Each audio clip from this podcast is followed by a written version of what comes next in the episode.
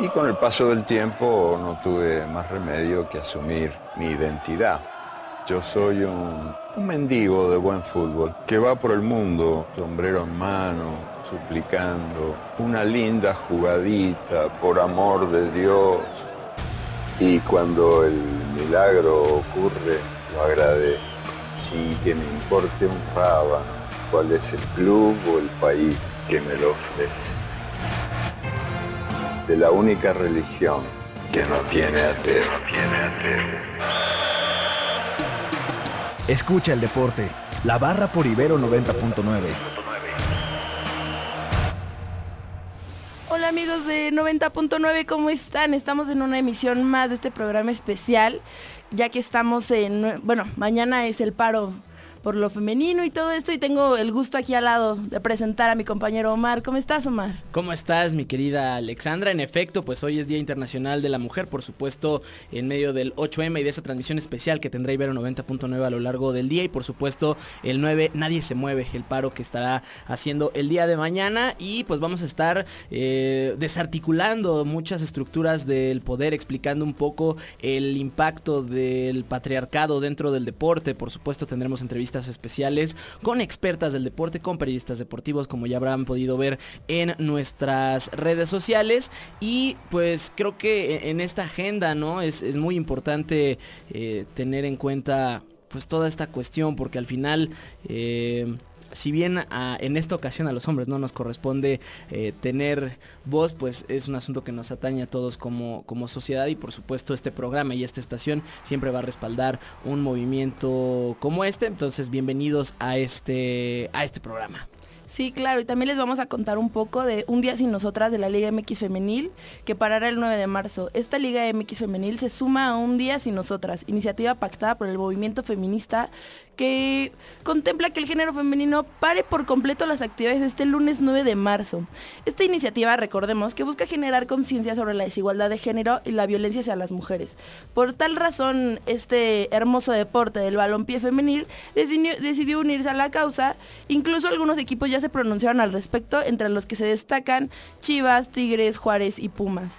Eh, bueno, un, un, comunicado que dio Tigres Femenil que me pareció muy interesante, dicen, la violencia que aqueja a las mujeres en México es un problema que nos preocupa a todos y que también debe ocuparnos. En Tigres nos solidarizamos con aquellas propuestas que pretendrán generar conciencia y busquen erradicar de forma definitiva.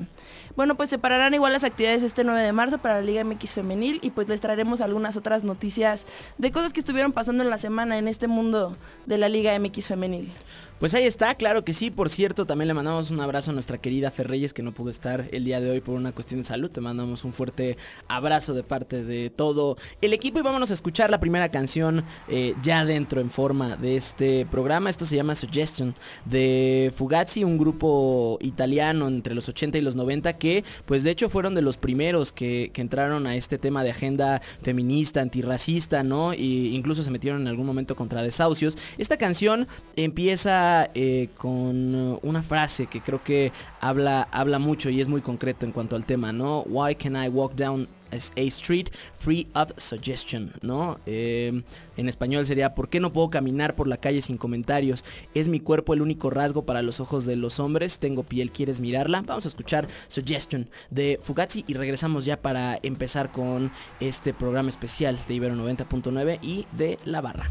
We blame her for being there. Nosotros las culpamos por simplemente estar ahí. Esto fue Fugazi con la canción Suggestion. Y regresamos a este programa especial de La Barra y vámonos con nuestra primera entrevista, mi querida Alexandra. Claro, como ya les habíamos comentado, vamos a tener entrevistas increíbles y la primera del día, Claudia Benassini, ¿cómo estás? Gracias, muy bien y pues este muy agradecida porque me hayan considerado en, en este programa especial. No, gracias a ti por tomar nuestra llamada. Claudia, profesora en Comunicación e Investigación de la Universidad La Salle, México. La primera pregunta, Claudia, vamos. En ocasiones anteriores ya habíamos platicado contigo sobre la violencia que se vive en las redes sociales en torno al deporte. Referirse al otro en femenino como o sea, es como apuntar a las mujeres al ser menos. ¿Cómo podemos tomar esta idea? ¿Cómo podemos partir de esto? Cuéntanos un poco, Claudia.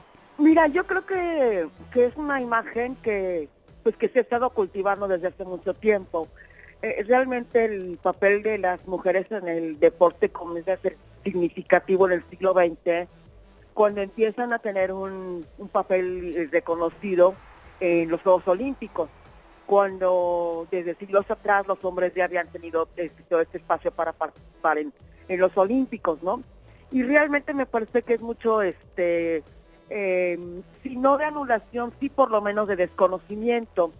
Sabemos que las redes sociales y los medios en general juegan un papel muy importante en la, el interés, en suscitar el interés de las audiencias por, por el deporte, específicamente te puedo decir el caso del fútbol, en donde muchísima población mexicana se hizo madridista cuando Hugo Sánchez empezó a jugar en el Real Madrid.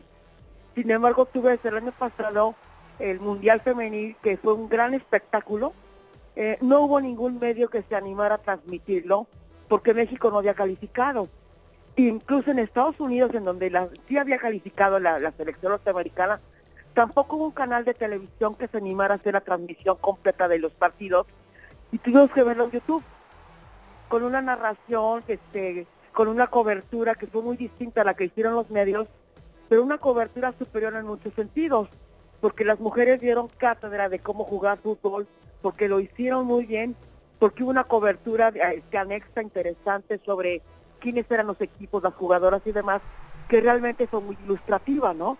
Entonces quiere decir que las mujeres pueden tener un espacio importante en los medios de comunicación y en las redes sociales, pero no se les toma en cuenta porque se considera que a lo mejor no van a tener el mismo rating que tendrían los hombres.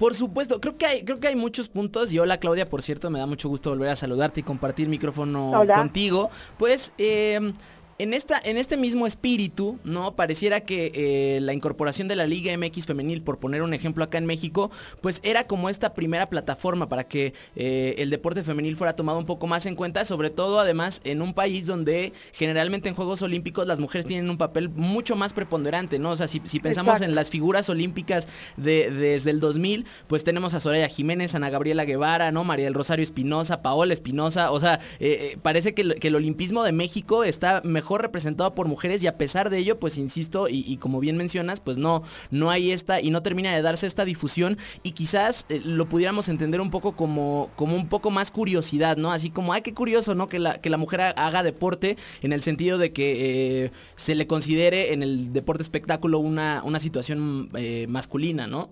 Exacto, pero también ahí el, el asunto es que, que realmente ocupan muy pocos espacios en las páginas deportivas y en los, en los este, espacios deportivos de los electrónicos, pero de pronto sí están presentes en, en, la prensa del corazón, por ejemplo, ¿no?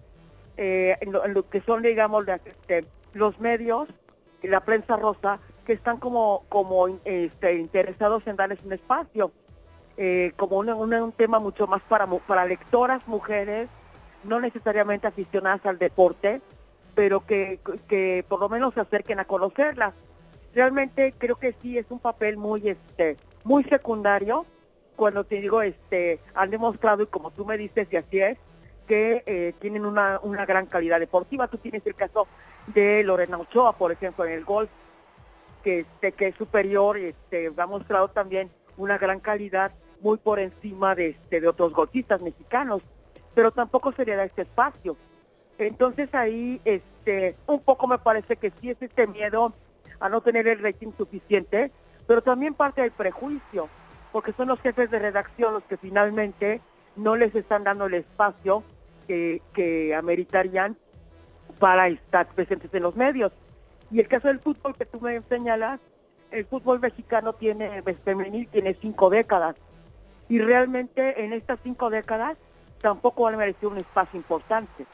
Eh, califiquen o no califiquen, lo hagan bien, este, o tengan, digamos, un espacio importante en el resto de la Liga Mundial de Fútbol Femenino. Y en relación al pasado, ¿crees que sí haya habido un avance dentro de la lucha de, género en el deporte? Creo que, que, ha habido un avance, pero es un avance muy lento. Es un avance muy lento en relación a como las tenemos en otros países, en donde, por ejemplo, este, eh, la gimnasia femenil es muy reconocida en, en Europa este, Oriental, o lo que era Europa Oriental, ahora parte ya de la comunidad europea. eh, recordemos desde las épocas de, de Vera de, de Nadia y todas ellas que venían a competir o que este, con, con un papel, con un rol muy importante que las mexicanas fueron, han ido conquistando muy, muy despacito, ¿no? Aunque han tenido, este, como ya estamos diciendo, un desempeño importante. Vanessa Zambotti, por ejemplo, en judo tampoco, ¿no? Comple sí, o sea, vaya, creo que, creo que el avance ahí está. Y me parece que, la pregunta pertinente y terminando esta entrevista, y muchísimas Claudia, eh, Claudia por estar esta mañana con nosotros, sería ¿cuáles son los retos eh, más importantes, digamos, en, esta década? ¿no? Está muy de moda el término de Agenda 2030, ¿no? Por parte de las Naciones Unidas.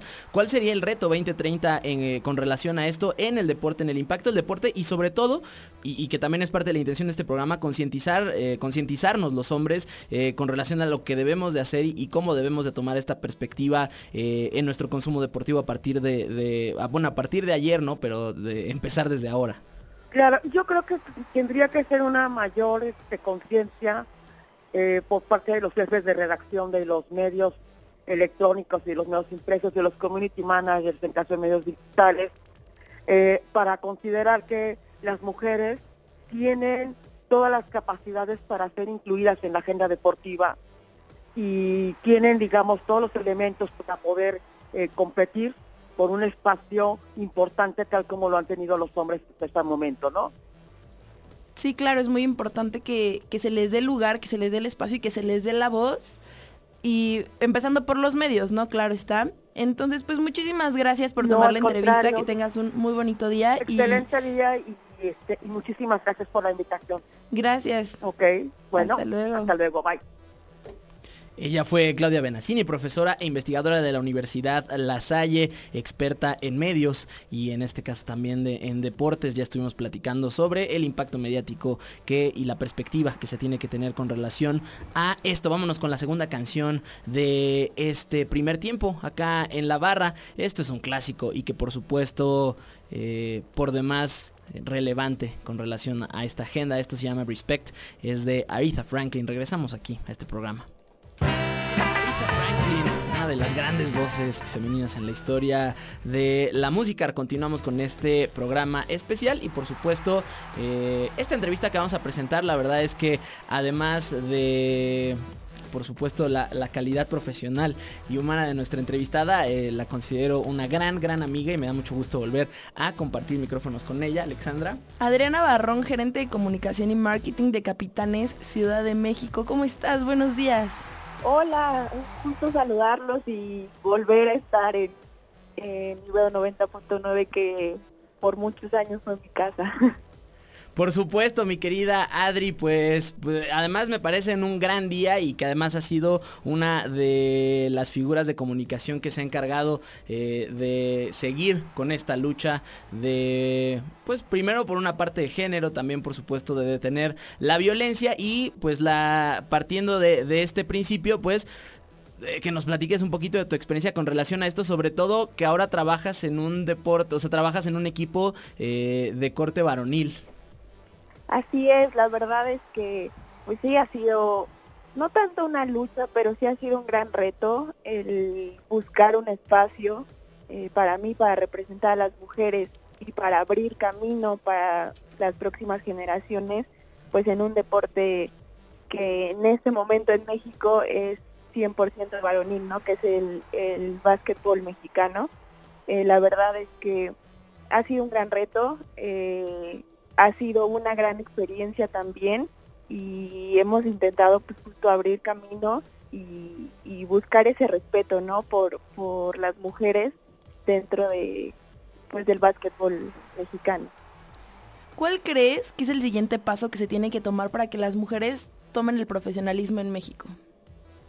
Híjole, mira, yo creo que para empezar tenemos que, o sea, estamos hablando de un deporte que no ha logrado la profesionalización al 100% a nivel varonil, ¿no? Entonces se tiene que trabajar a la par la profesionalización a nivel varonil como el femenil. Eh, yo creo que es muy necesario que así como en Capitanes tuvimos a una persona, a un empresario que se dio a la tarea de invertir en, en el deporte, pues también tenemos que buscar justo a esas personas, a esas marcas que se acerquen al, al básquetbol y al, al deporte este femenil para poderlo hacer crecer poco a poco, ¿no? Digo, también escuchaba eh, hablar a Claudia y tiene un punto muy importante, ¿no? Los medios de comunicación al final, pues son ustedes los que nos ayudan a, a que la gente, a que la comunidad conozca qué es lo que se está haciendo también en el deporte femenil, entonces también es, es muy importante que ellos nos ayuden a, a poner justo en sus agendas eh, estos temas. Y hablando de los medios de comunicación y con, con, relación en esto, ¿has visto un impacto y un avance en los años que llevas en esto? Cuéntanos tu, experiencia. Mira, eh, sí ha habido un avance, por supuesto que hay muchas áreas de oportunidad que se deben de corregir, hay muchas cosas que, que todavía no, no son correctas eh, en la forma de referirnos hacia deportistas, hacia el, hacia el deporte femenil, pero por supuesto que ha habido un avance, ¿no? Eh, cada vez ves, no sé, por ejemplo, a una Paola Espinosa en medios de comunicación donde no solamente eh, se está normalizando, ¿no? Que sea mamá y que esté ahorita entrenando para los Juegos Olímpicos de Tokio, sino que también eh, se están alzando a, a estas deportistas, ¿no? Tenemos pues ahí a, María del Rosario, tenemos a Nuria Diosdado, tenemos a todas las chicas de, gimnasia rítmica, como lo comentaba también Claudia, eh, el avance que ha tenido la Liga MX, ¿no? Eh, la cobertura que se le ha dado. Eh, yo me acuerdo que en el primer torneo de Copa que tuvo la Liga MX femenil, pues en realidad no había tanta tanta cobertura, ¿no? Éramos seis medios cubriendo la Copa y ya para para este torneo yo creo que pues la mayoría de los medios con relevancia en México le dan ese seguimiento. Entonces yo creo que sí ha habido un avance por supuesto que hay muchas cosas por hacer todavía, pero justo eso es en lo que estamos trabajando, ¿no? En que día a día eh, se continúe con, pues, con ese crecimiento del deporte femenil. Y ya para terminar, mi querida Adri, pues, ¿qué nos corresponde a nosotros como hombres hacer eh, como para empezar a cerrar esta brecha?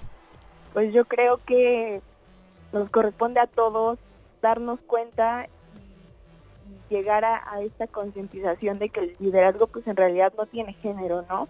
En algún momento yo escuchaba una entrevista con Becky Hammond, que fue la primera coach asistente en la NBA, que creo que sus palabras sean muy ciertas, en donde decía que en realidad no se trata de traer a una mujer a bordo en cualquier ámbito del deporte, ¿no? Sino que se trata de introducir a esa persona pues que encaja con ese grupo, que, que en realidad sea hombre o mujer, no importe, sino que en realidad es que sea la persona adecuada para el cargo o para lo que vaya a realizar en su trabajo. Yo creo que esa es la tarea que tenemos que, hacer todos los días, tanto hombres como mujeres, darnos cuenta de que el liderazgo no tiene género y que al final en todas las trincheras hay espacios pues para todos.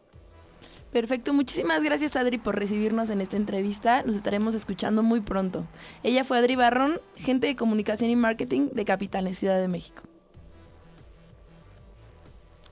Pues ahí está, muchísimas gracias a nuestra queridísima Adri Barrón, que por cierto le mando un fuerte abrazo. Vámonos al corte de la media, ya se nos fue el primer tiempo de esta barra, todavía nos falta media hora de más entrevistas. Seguimos con este programa especial del Día Internacional de la Mujer. Alexandra Loé, un servidor Omar García Cosío. Vámonos al corte y regresamos.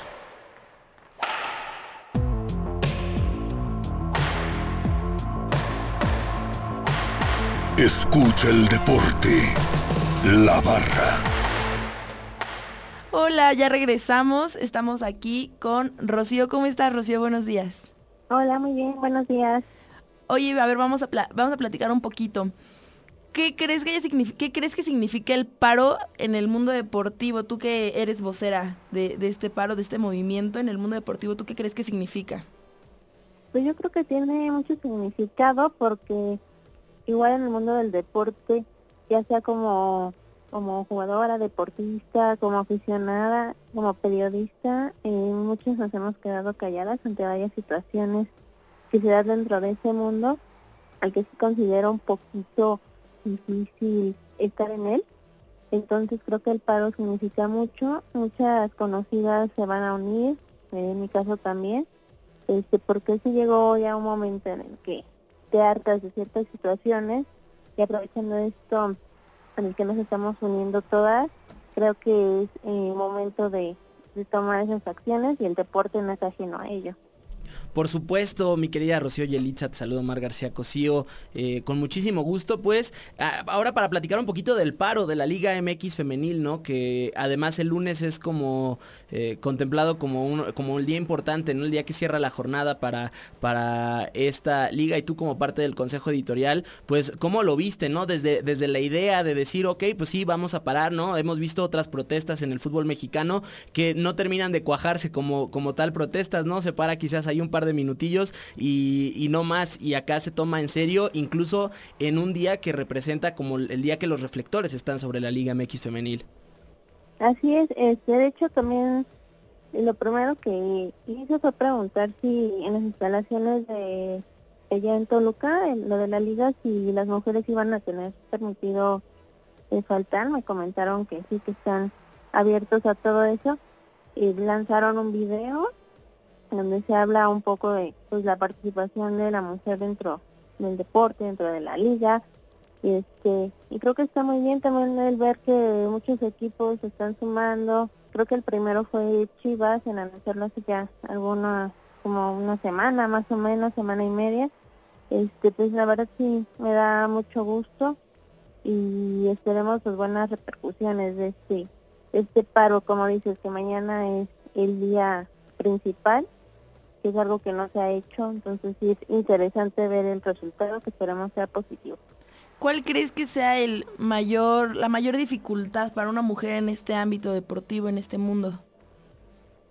Pues creo que ha sido y seguirá siendo eh, el estereotipo, los machismos, el machismo que hay, eh, los micromachismos, como le llamamos también, este, esas ideas de que, no sé, me gusta el deporte y cuestionarte inmediatamente, el hecho de que no, tú no puedes practicar deporte porque eres mujer, te puedes lastimar, de que muchas personas no te consideren hábil para cierta actividad, ya sea actividad física, ya sea ser periodista, ya sea comentar un partido. Entonces creo que, que esa sigue siendo la lucha, que se ha demostrado que sí se puede, pero sobre todo en países como Latinoamérica es un tanto difícil inclusive que te abran las puertas para ser eh, parte de, la actividad a la que te quieres dedicar ¿no? en este ámbito deportivo.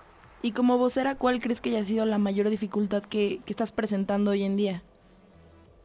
Pues precisamente esa parte de eh, poder ingresar tal vez a un medio, querer ser parte, pues no sé, de, este mundo del deporte que a veces te pide ciertas este, especificaciones incluso físicas.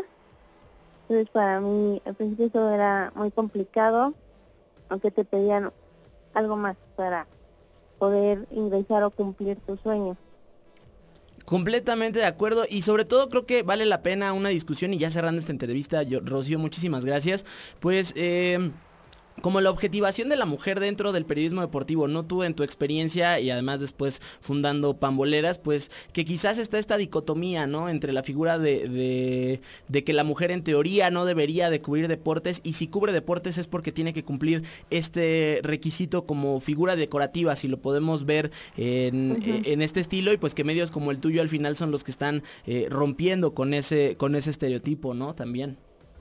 Sí, sí, como bien lo mencionas, este, ese término de figura decorativa a veces sí es el que limita a muchas personas a continuar en lo que quieren y es lo que hemos eh, hecho en Pamboleras ya para 11 años, pues enfocarnos en el papel de la mujer al momento de informar, cómo lo hace, cómo consigue esa información, cómo dar la información a conocer a nuestras seguidoras y no yéndonos por otro lado que como dices, el lado físico, ¿no? Que a veces es el impedimento para poder lograr una carrera como tú quieres.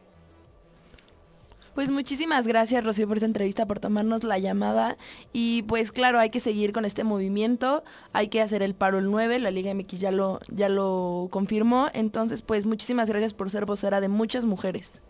No, a ustedes, muchas gracias. Gracias, bonito día. Igual. Ella fue Rocío Yelitza, presidenta de Pamboleras y además parte del consejo editorial de la Liga MX Femenil. Vámonos con otra canción en este programa. Esta la pusimos la semana pasada, pero vale la pena seguirla tomando en cuenta. Esta fue además una canción de protesta que surgió en 1964, mucho antes eh, de que, digamos, el género tomara eh, una bandera mucho más grande, mucho más importante como la que hoy saca a todas las mujeres a la calle y le están buscando obtener una voz. Ella es Dolly Parton y esta canción se llama Just Because I'm a Woman. Este programa, a este programa especial en 90.9 debido a los movimientos que se están dando hoy el Día de la Mujer. Muchas felicidades a todas nuestras radioescuchas. Y pues mañana el paro, el paro femenino. Y vamos a regresar con una noticia que nos conmovió mucho a todos, que seguramente ya, ya habrán escuchado sobre la información de Renato Ibarra. Tras haber agredido a su esposa, el futbolista de la América fue trasladado a las instalaciones de la Fiscalía General de Justicia de la Ciudad de México. Horas después de todo esto, él sube un Twitter y pone que quiere aclarar que los rumores que están corriendo son falsos, que se encuentra apoyando a las autoridades por un malentendido. Pero horas después, ¿qué vemos? Lo están transportando al reclusorio norte es, es algo muy indignante y que nos sorprende a todos. No, no sé qué opinas tú, Omar. Mira, hay que partir de las estructuras que hemos comentado a lo largo de estos programas, eh, sobre todo hace algunas semanas en las que hablábamos del asesinato de un chico en Argentina golpeado brutalmente por un equipo de rugby y en aquella entrevista eh, estábamos hablando como de estas estructuras patriarcales y estas estructuras machistas en las que hay ciertas figuras de la sociedad que eh, vaya, que lo hacen porque pueden, ¿no? En este, en este sentido eh, hemos visto muchos casos en la NFL, ¿no? Particularmente de, violencia doméstica, no solo eh, contra mujeres, también contra niños, eh, pero al final del día se termina quedando como en, esa, en ese asterisco de, de, no detener esta violencia y al contrario, un poco, un poco se fomenta e insisto que es este tema porque se puede, ¿no? Esta figura del atleta profesional hombre que tiene este rol elevado en la sociedad y que es considerado un ídolo, ¿no? Y que eh, incluso algunas personas tachan a ciertos futbolistas de Dios o, ¿no? Figuras religiosas, figuras de culto. Y pues dentro, eso primero los convierte en el spotlight público como una, como un líder de opinión, ¿no? Y si hay alguien que de, o, hay alguienes, si, si, existiera la palabra, eh, que, que deberían de enarbolar banderas como la que estamos llevando el día de hoy en el Día Internacional de la Mujer, en el que pues hoy todos nos sumamos a la lucha y a reducir esta brecha y a, pues destruir este paradigma civilizatorio ¿no? que, representa una agresión ni siquiera disfrazada sino directa pues eh, se suscita un, problema como este. Al final eh, a las 9 de, la mañana inició la audiencia. Por supuesto ya estaremos al pendiente. Lo que sí me parece es que eh, cualquier manifestación de violencia por parte de un elemento de un equipo de deportivo y más un equipo como el América, que es una de las figuras mediáticas más importantes, lo hablábamos ayer, eh, de este país, ¿no? Que es un ícono indiscutible y que la mitad del país lo ama y la otra mitad lo odia. Eh, no debería de permitirse una circunstancia así y me parece que a reservas de lo que pudiera dictaminar la disciplina por parte de la justicia mexicana, el Club América sí tendría que tomar alguna medida con relación a esto porque esto sí no puede pasar y no puede seguir pasando. Bueno, y también recordemos que no es el primer altercado que tiene el, grupo Azul Crema con, con, respecto a este movimiento. Recordemos el video que, se subió a las redes sociales por canteranos. Es ya la segunda piedrita en el zapato. Algo tendríamos que checar, algo tendríamos que ver qué está pasando ahí. Y pues por lo, por lo mientras el futbolista se encuentra detenido, como ya nos lo, nos lo comentaba Omar, y el Club América solo ha sacado, solo ha lanzado un comunicado al respecto, que obviamente queda muy, muy cierto que rechaza todo tipo de conducta violencia, violencia física o verbal. Y pues se reitera el compromiso que tienen desde este video, desde, desde este altercado, donde hubo mucho escándalo mediático y todo. Entonces pues creemos que no, no son intocables, entonces pues claro que se tiene que hacer justicia y pues estaremos dando las, las últimas noticias que pasen al respecto de este caso. Por supuesto y sobre todo tener en cuenta la educación, creo que la educación va a ser el camino, añadir más violencia a este asunto no va a terminar de resolver y vamos a entrar en un círculo vicioso, creo que esto se trata de la educación, que todos tenemos que estar conscientes de que vamos en el mismo barco y el destino de todos los ciudadanos, sean hombres, mujeres, niños, eh, cualquier etiqueta que pudiéramos pensar. Eh, eh, vamos todos hacia el mismo rumbo, hacia el mismo lado y pues que todo esto simplemente son reflejos de una podredumbre de, la sociedad. Insisto también, ¿por qué no?, del paradigma civilizatorio. Vámonos a escuchar una canción y regresamos para platicar con Marion Reimers ya en el cierre de este programa. Esto se llama It's Raining, que es de Emma Thomas. Y regresamos aquí a la barra. Un honor presentar a Marion Reimers. Mm, de verdad estoy sin palabras. Colaboradora de Fox Sports, colaboradora también de 90.9 en su momento y todo. Un honor. Buenos días, Marion, ¿cómo estás? Hola, buen día, ¿cómo están? Un gusto saludarle muy emocionados de tenerte aquí en, vivo en nuestro programa. Estamos muy, muy contentos. Pues vamos a empezar con algunas de las preguntitas. Eres un claro ejemplo, un gran ejemplo de una periodista mexicana de deportes y es un honor que estés aquí con nosotros. Actualmente trabajas en la cadena de televisión Fox Sports y si estamos, estamos bien y eres fundadora de, ONG Versus. Entonces, queremos preguntarte cómo ha sido el, mundo del periodismo deportivo para ti, qué ha significado. Eh, bueno, el mundo del periodismo deportivo es un poco como la última trinchera en algunos aspectos, ¿no? El deporte se sigue considerando una actividad preponderantemente masculina y en ese tenor, pues relatar lo que sucede en una actividad preponderantemente masculina, pues es considerada una tarea que le corresponde a los hombres. Eh, entonces, bueno, pues ha sido un poco una doble frontera que tenemos que trascender, pero pues de ahí en más a ha tenido modificaciones importantes en los últimos años y yo espero que sigamos avanzando. Por supuesto, Marion, te saluda Omar García de este lado del micrófono. Hablando de estos retos y a lo que te has enfrentado, además, em, pues me gustaría por poquito hablar un poco como de esta violencia que, que si bien no es como muy frontal, pues todavía está muy palpable dentro del periodismo deportivo. Había un tuit tuyo que leí con este hashtag de como hombre que hablaba de, justo, ¿no? De como qué curioso que hables, eres muy guapo para hablar de deportes, ¿no? Eh, y con la mirada lasciva, ¿no? Entonces, eh, justo creo que sigue existiendo este asunto en el que la mujer quizás no se debe dedicar a esta información dura, sino tiene que funcionar como eh, pues un sustento de entretenimiento y, como lo dijimos hace rato, como figura decorativa.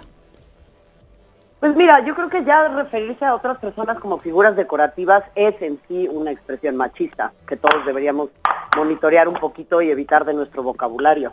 En segundo lugar, creo que estar hablando del fetiche de la herida y de lo duro que es para nosotras atravesar este punto es una cosa que nos corresponde a nosotras pero lo que sucede en, otras esferas, y eso les corresponde a ustedes como hombres, es cuestionar las estructuras que siguen permitiendo que existan estas desigualdades. No tiene que ver con una falta de capacidad de las mujeres, tiene que ver con una falta de capacidad de los hombres, una falta de capacidad de reconocer sus errores, una falta de capacidad de reconocer su nepotismo, una falta de capacidad de reconocer la manera en, en, la que históricamente nos han subyugado a esa clase de roles. Esos no los elegimos nosotros los eligieron quienes están en el poder y quienes históricamente han detentado el discurso y el poder son los hombres. Lo que pasa es que los han educado a que aparentemente tienen un ADN que les permite entender todos los deportes, cuando yo lo que he notado es que el 90% de los hombres no saben tanto de deportes como dicen saber, empezando por ahí, ¿no? Claro, ¿y cuál, cuál crees tú que se tenga que hacer, qué discurso crees que se tenga que dar para que esta situación deje de pasar y que, que sea así de lamentable, ¿no? Como lo estás diciendo, que crean que saben de, todos los deportes solo por, por el ADN, pero no, en realidad hay mujeres muy preparadas como, como tú, por ejemplo, que sabe demasiado. ¿Cuál crees tú que es el discurso que se tenga que dar a todo este, a estas nuevas generaciones que se está dando mucho el movimiento? es muy interesante lo que dices porque nunca se sabe demasiado, demasiado es el exceso. Entonces yo creo que de deportes no hay nadie que sepa lo suficiente, ni hombres ni mujeres. Es un campo muy abierto como todos los demás. Lo que sí te diría es que esto es algo que discursivamente no va a cambiar. O sea, no lo vamos a cambiar a través del discurso. Lo vamos a cambiar a través de, distintas políticas y cambios culturales al interior de las empresas y también de la esfera pública. En la esfera pública tiene que ver con políticas pero hemos visto que si bien esas políticas cambian, si no hay un cambio cultural, eso no se puede insertar dentro de nuestra normalidad. Entonces, tenemos que tener una mayor voluntad para aprender y tiene que existir también eh, una manera de, coaccionar perdón, a los hombres en el poder a que empiecen a entender esta clase de cosas y eso sucede a través del castigo de los consumidores. En el momento en el que sientan que les están tocando la cartera, pues ese es el momento en el que van a cambiar. ¿Cuál crees que sea el lugar que tenga que tomar el hombre para apoyar esta causa de las mujeres mexicanas este 8 y 9 de marzo? ¿Cuál crees que, que sea el lugar que ellos deban de tomar o que tengan que tomar y ¿qué, qué es lo que tienen que hacer? ¿Qué es lo su que primer lugar, su primer lugar tiene que ser en el silencio. Llevan milenios detentando el discurso y les descoloca profundamente no protagonizar el discurso en este momento. Les descoloca profundamente que su opinión no sea tomada en cuenta. Y eso es una experiencia novedosa. Y yo entiendo que pueda ser difícil y aleccionadora, pero la van a tener que tomar así. El segundo lugar es el de la reflexión. Yo creo que tienen que, que, que verdaderamente mirar hacia adentro y hacer un ejercicio de, autocrítica y darse cuenta que pues a lo largo de su vida de una u otra manera todo han violentado a una mujer de una u otra manera. Y ese es un ejercicio durísimo. Y ese es un ejercicio que la gran mayoría no quiere atravesar porque yo creo que van a llegar a conclusiones espantosas. Y eso dentro de la psique de una persona es un ejercicio dolorosísimo y en algunos casos hasta imposible. Entonces tienen que orillarse a la reflexión y tienen que sentarse un poco también a hacer la tarea entre ellos, ¿no? O sea, porque siempre parece ser que eh, este es un problema que nosotras no creamos, que nosotras padecemos, que nosotras no tenemos las herramientas en términos de, de- de acceso al poder para resolver, pero que mágicamente quieren que arreglemos y que lo arreglemos de buena manera y rápido. Entonces, híjole, pues, siéntense un poquito a la orilla y observen lo que pasa a su alrededor. Yo creo que ese es el primer lugar que tienen que tomar este 8 y 9 de marzo. Nadie les pidió su opinión y lamento mucho que sea así, pero van a tener que vivir con que nadie se las va a pedir. ¿Y cuál crees que sea el lugar de la prensa en esta cobertura de, de medios, de todo lo que está pasando, de la, de la marcha el día de hoy, del paro del día de mañana? ¿Cuál crees que sea el, el sentido de la prensa que, de- que debe de tomar hacia esta cobertura? Bueno, ahí entramos en otra esfera de la discusión. Pero al final la prensa no es un ente abstracto, la prensa es algo, una actividad desarrollada por personas. Y esas personas tienen sesgos implícitos.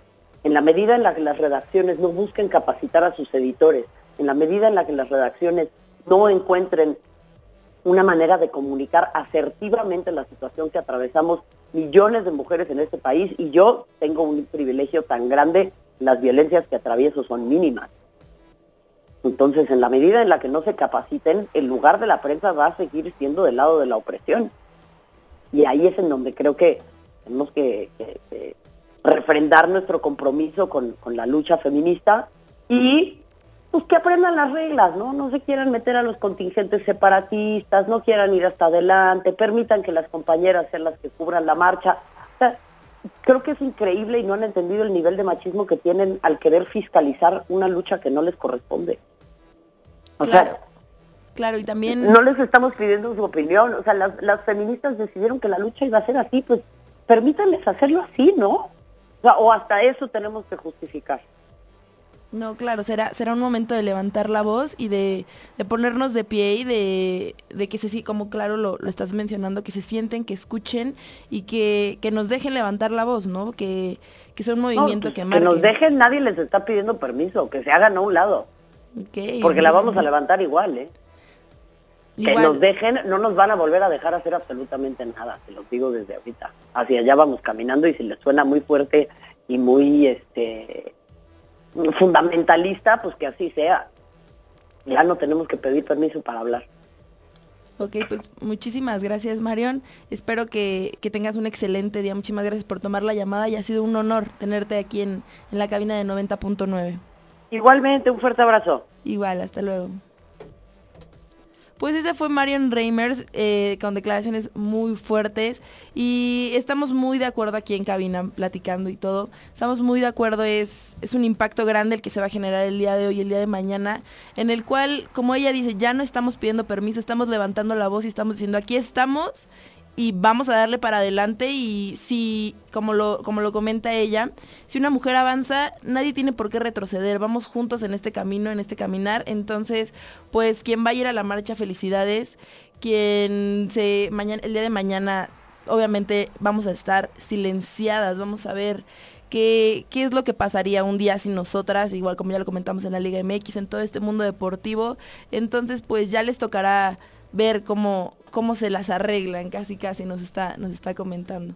En efecto, y creo que también algo muy importante y que hay que recordar, el día de mañana no es un día de asueto, no es un día libre, no es que las mujeres se pudieron tomar un puente por el Día de la Mujer, es una protesta, es eh, el reflejo de lo que está pasando, no es ver eh, qué pasaría si faltan, porque, qué creen, porque sí faltan. Y si hay muchas mujeres que ya no pueden ir a la marcha y no pueden seguir con esta lucha. Mi querida Alexandra Loé, muchísimas gracias por acompañarme en este programa. También, por cierto, eh, y también mucho agradecimiento a Fernanda Reyes que nos ayudó en la organización del programa y que ya les contábamos por situaciones de salud no pudo estar el día de hoy. Nos escuchamos a lo largo de esta semana y por supuesto se quedan con toda esa transmisión especial del el Día de la Mujer. Mañana el 9 Nadie se mueve, por supuesto por aquí, por Ibero 90.9. Nos escuchamos.